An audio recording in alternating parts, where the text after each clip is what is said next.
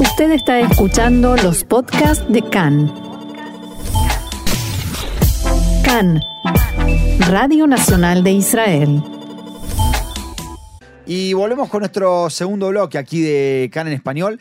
Y ya se encuentra en eh, línea eh, una persona que, a pesar de ser una persona también muy especial, a que quiero mucho, vamos a poder hablar con él algo muy interesante respecto de, de la sociedad de israelí. Estamos ya con Eli Rubinstein. Eli, ¿me escuchás? Sí, hola Sony querido. ¿Cómo estás, Eli? ¿Cómo va? Qué lindo y gracias por la oportunidad de estar con ustedes. Gracias a vos por, por, por estar eh, con nosotros. Eh, bueno, va- vamos a empezar por lo siguiente. Contanos un poco de vos, eh, cómo llegaste al lugar donde estás trabajando, contanos un poquito dónde trabajás y con eso introducimos un poquito los, los temas. Dale, buenísimo. Bueno, yo me llamo Eli Rubinstein. Eh, lo que soy es una buena pregunta. Ya, primera pregunta Mm, profunda. Ya difícil. Pero eh, lo que soy, soy eh, eh, trabajo en distintos proyectos en el mundo educativo de Israel. Eh, básicamente el proyecto que nosotros estamos hablando, soy rabino de un campus de eh, chicos que vienen de familias destruidas o familias que tienen problemas en casa, distintos problemas. El campus es un campus impresionante, digamos, hay un equipo muy, muy bueno que trabaja el tema educativo, tema eh, terapeuta, tema psicológico. Hay un eh, equipo entero. Parte está, eh, el gobierno lo apoya, pero mi función allá es soy rabino del lugar, que es la función que más me gusta a mí porque yo hablo solamente de significado y de bien y de eh, cómo ser bueno al mundo. No trabajo con eh, eh, temas, viste, de, de, de, de los chicos, eh, de dificultades de ellos, que a veces es muy, muy difícil trabajar con ellos.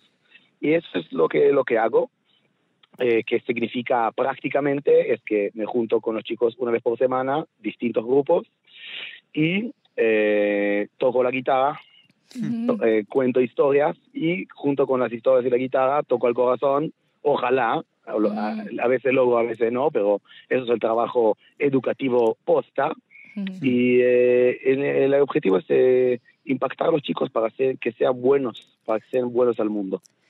Eli, te saluda Jessica Neua. Quería hacerte una pregunta. ¿Cuáles, vos recién mencionaste problemáticas que traen los chicos? ¿Cuáles son estas problemáticas? Si puedes contar así más o menos a grandes rasgos.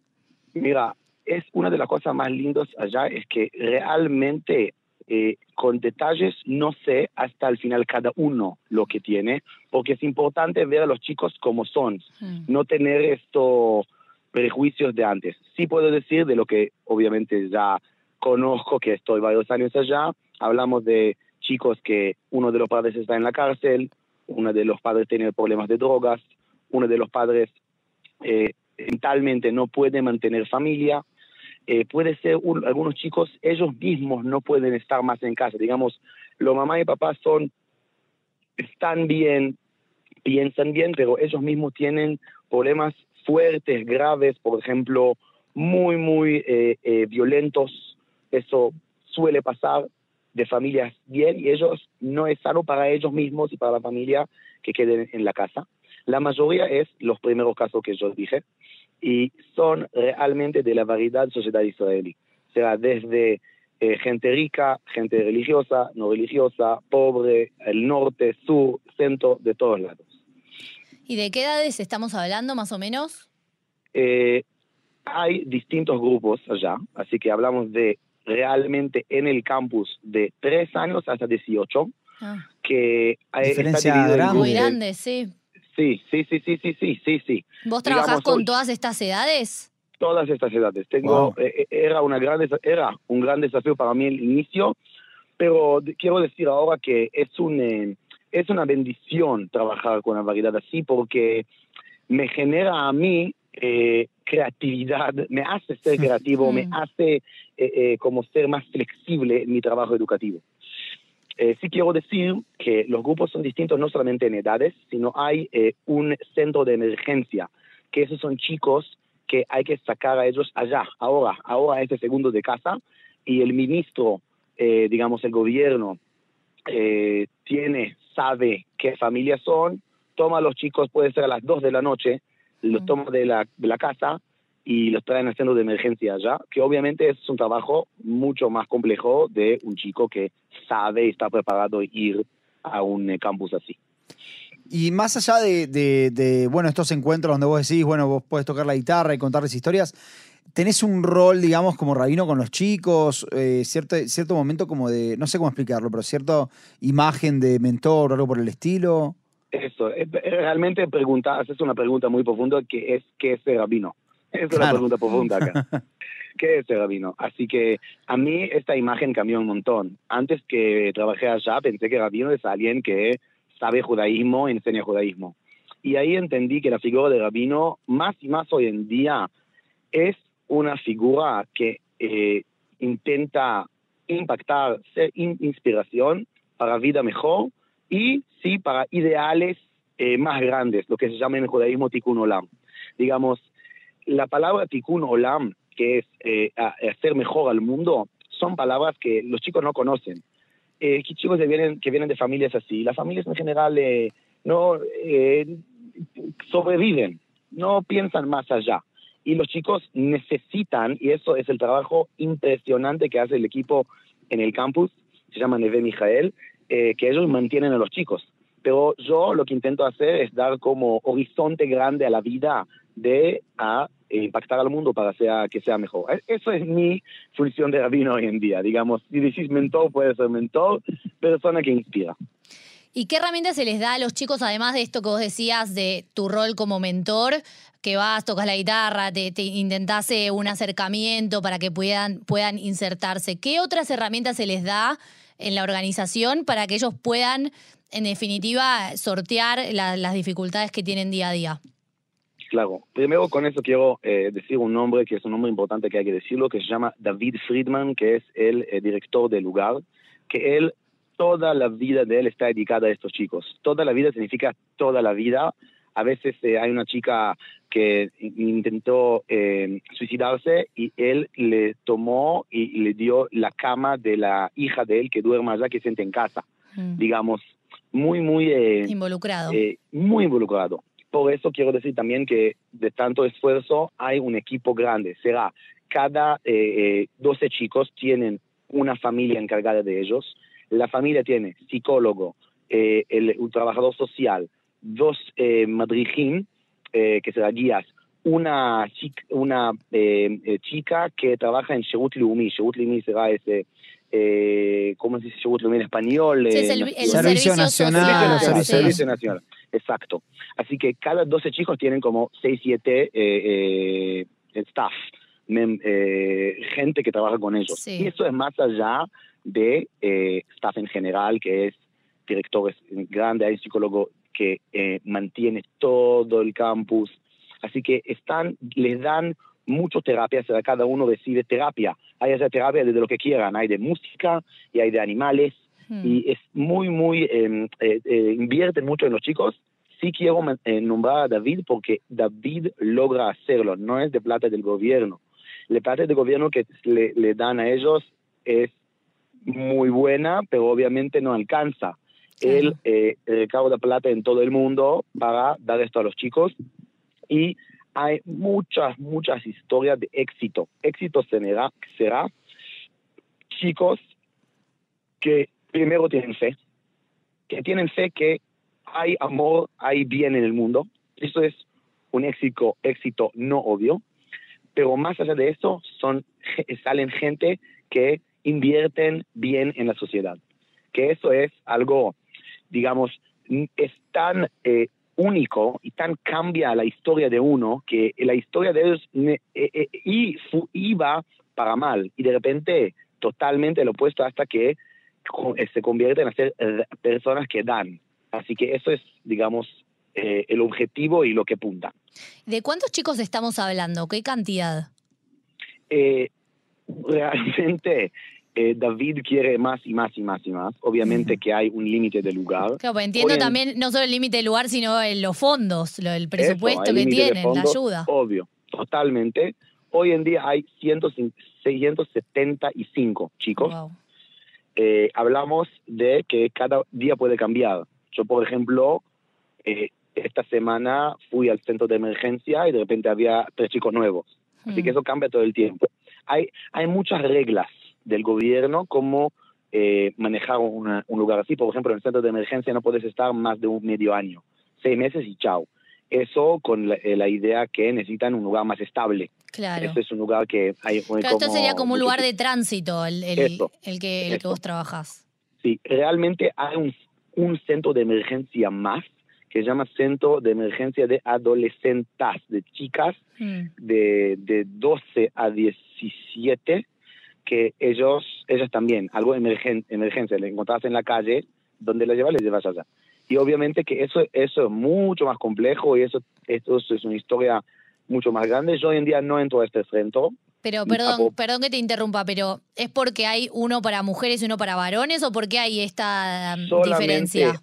eh, eh, en, en- generalmente no hay eh, tipo, siempre el centro de emergencia de los chicos, es, es, eh, mixto, Mm. pero para las adolescentes, chicas que se encuentran en la calle, eso eh, les, les hace, les reserva un poco, porque están muy acostumbradas, si viven en la calle, eh, que hay un abuso, le, le abusan. Y Mm. eso que solamente mujeres, eso le hace como le guardan a, a las chicas. Le- es como algo de repente que le ayuda a calmarse. Y ahí se puede un poco pensar. Eli, Entonces, sí, eh, quiero hacerte una pregunta capaz un poco personal, pero me parece interesante también para la gente que nos escucha. Vos, por lo que comentás recién, o sea, las historias son, son historias eh, muy fuertes, capaz, y, Sí. y vos debés sentir que tenés una responsabilidad en tus hombros bastante grande. ¿Cómo, cómo te afrontás a eso? ¿Cómo haces para, para afrontarte a la responsabilidad y también para, para como digerir todas estas historias que capaz que, no sé, viste, son tan feas y tan horribles? ¿Cómo haces para, para, para trabajar frente a eso y seguir eh, todos los días, digamos? primero es una muy buena pregunta que vale hacerla cada día. Cada día. Esto como, como educador, si, si hablo de... Yo a mí, eh, eh, los chicos en el campus me enseñaron a hablar honesto todo el tiempo. No se puede decir las cosas semi. Realmente hay que hacer esta pregunta todos los días. Sí quiero decir que yo eh, me junto con los chicos y no trabajo sobre las cosas más difíciles de ellos. Digamos, por ejemplo, hablar sobre la familia, entender cómo tener relaciones eh, con los padres, etcétera. Esos son los terapeutas del campus Claro. y ellos les le doy un aplauso gigante. Las terapeutas de Neve Mijael en Pardesjana eh, es un 10, sin duda. Sí quiero decir que yo, en mi función, más allá del rabino de, de- de los chicos, soy también, eh, trabajo con las eh, chicas que son en servicio nacional allá y les enseño a ellas, que obviamente es mucho más fácil, que son eh, chicas que vienen de familias, eh, digamos, entre todo normales. Claro, es como un contraste con. Es, exacto. Y con eso puedo decir que yo intento todo el tiempo ver al ser humano como ser humano. Eh, eso no, no cambia de dónde viniste, qué te pasó, qué te dice. Eso también es eh, algo que repito a los chicos miles, miles de veces de, de la Torah, no de la Torah, de, de, de frases. Repito esta idea, que realmente yo, no me importa de dónde viniste, me importa lo que decís ahora y lo que sos. Y con una mirada así, podés ver todo el tiempo el, eh, el ser humano y, y, trabajar con él y charlar con él, porque si no, tenés razón que es imposible. Es imposible porque si sentís el dolor, si, si todo el tiempo ves el dolor del nene, no, no tenés palabras. Pero si de repente le das el lugar, que es no solamente es el dolor, el dolor es parte de él, pero el nene no es solamente eso, sino es más allá, y ves el ser humano como ser humano, eso es un trabajo que, que, que se puede subir un montón y, y, y, evolucionar un montón. En el caso de los refugios, estos que vos decías para las chicas, para las chicas adolescentes, sí. eh, ¿también funciona como un lugar de tránsito, así estos seis meses que vos decías? Mira, es una muy buena pregunta porque con las chicas es mucho más complejo, mm. porque muchas veces ellas no quieren ese es el, el, el, tema. ¿No quieren irse chicos, o no quieren ingresar? No, no quieren estar en el centro. Ah. Quiero, quieren volver a la calle. Porque ya es más complejo de un nene que no entiende hasta el final y, y, es, y es, chiquito.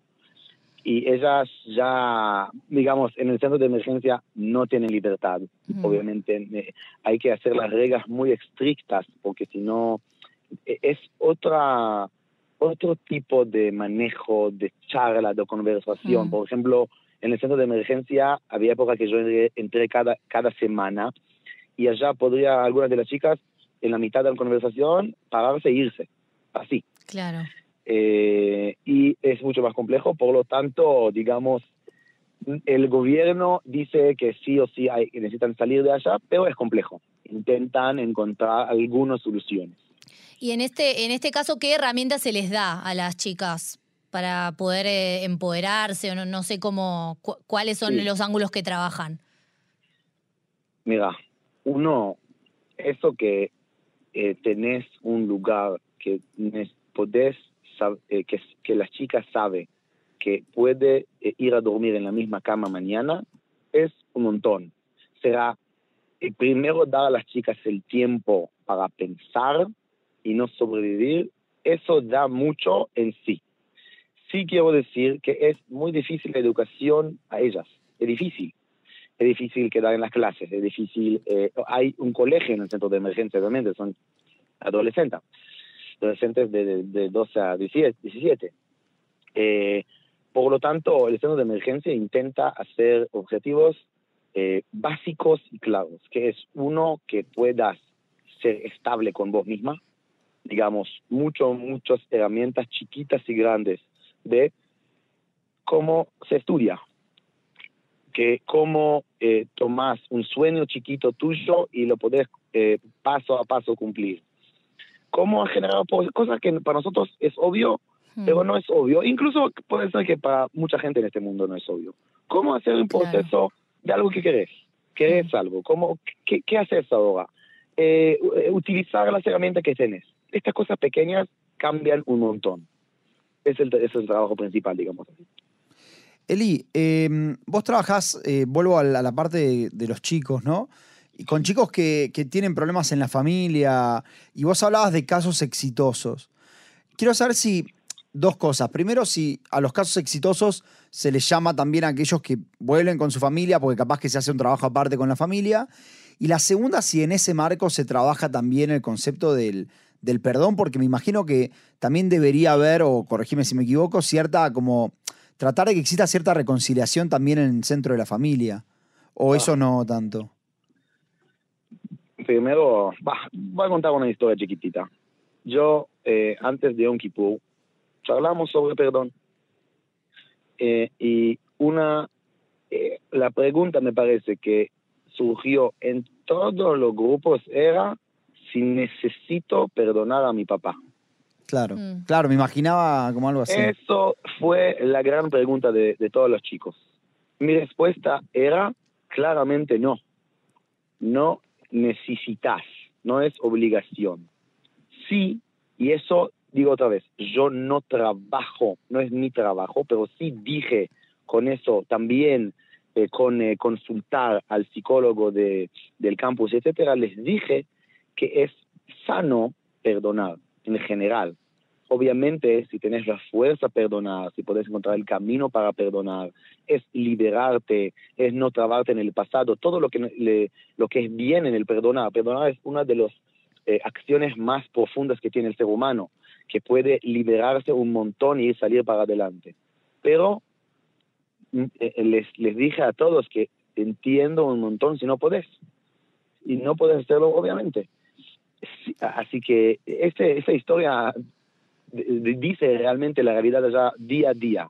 Es Se muy difícil también porque vos como con, el, con tu rol de rabino tenés, eh, hace poco leímos los 10 mandamientos, uno de ellos es respetar a tu padre, a tu madre, y debe ser muy difícil para vos como decir, bueno, como rabino te tengo que decir esto, pero en la, en la práctica es muy difícil ejercerlo viniendo de ese tipo de familias.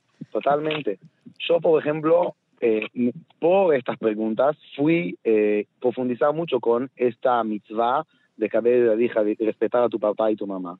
Y realmente una de las cosas que entendía ya es que la, el, el- el- la ley no dice, la mitzvah no dice amar a tu mamá y tu papá, porque a veces es imposible. Claro. Respetar es entender que son distintos, es entender que, que ten- vas a tener conexión con ellos, incluso no importa qué. Eso sí les dije a ellos, que tu mamá y tu papá no dejan ser tu mamá y papá, no importa qué. Pero no es que sí o sí necesitas perdonar a ellos. Y El- la- sí. sí. No, dijo, dije que una cosa buena, una, una ventaja tengo como rabino es eh, eso que puedo utilizar el judaísmo como en, eh, algo que hace power, que da fuerza a los chicos. Porque ellos son parte del judaísmo, son parte de este pacto de mil años. De repente, si el pacto de Mm. mil años les dije, mira, tenés el libre albedrío, hacer lo que querés, no importa qué te pasó, es mucho más potente de solamente una persona X le que les dije. Les dije algo. Claro. Eso es lo que intento utilizar. Eli, última pregunta porque ya nos estamos quedando con menos, tenemos menos de cuatro minutos, así que muy breve. Vos dijiste que eh, los chicos estaban eh, seis meses más o menos ahí, o incluso las chicas también, es un lugar de tránsito. ¿Hacen algún tipo de seguimiento después con la gente que se va? Ah, muy, En- en muy breve. Y encima te pido que sea breve, así Claro. que a ver. Dale, y, y- y concluimos toda la, todas las respuestas en, en dos minutos. Eh, la, la respuesta es que a- algún follow-up se hace.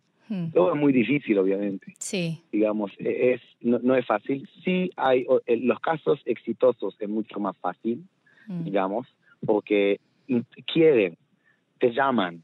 Por ejemplo, hay uno, hablamos de Cana Hadestre, uno de los chicos de, del campus salió en Cana, en Cana Hadestre, hmm. en, en, en, en el canal como un caso wow eh, que, que salió, etcétera, etcétera. Pero esos son los casos que lo máximo verlos. Lo que Mm. pasa con la- los chicos que no se sabe, no se sabe. Y eso es mucho más difícil.